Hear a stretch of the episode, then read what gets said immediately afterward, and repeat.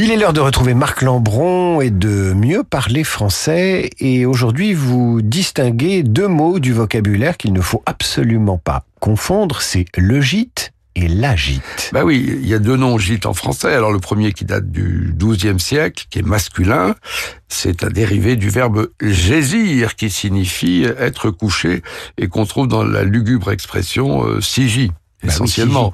le gîte, comme on sait, le gîte rural, c'est un endroit abrité où on peut passer la nuit.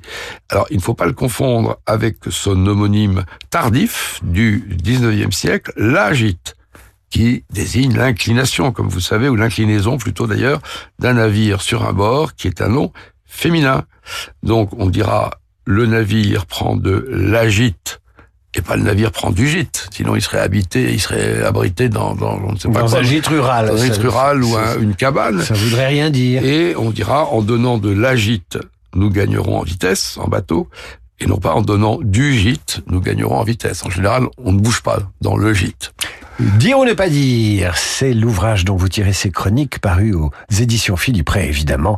Tout cela est, supervisé et réalisé par les experts de l'Académie française. Mon cher Marc, je vous souhaite un excellent week-end. On vous retrouve lundi vers 7h.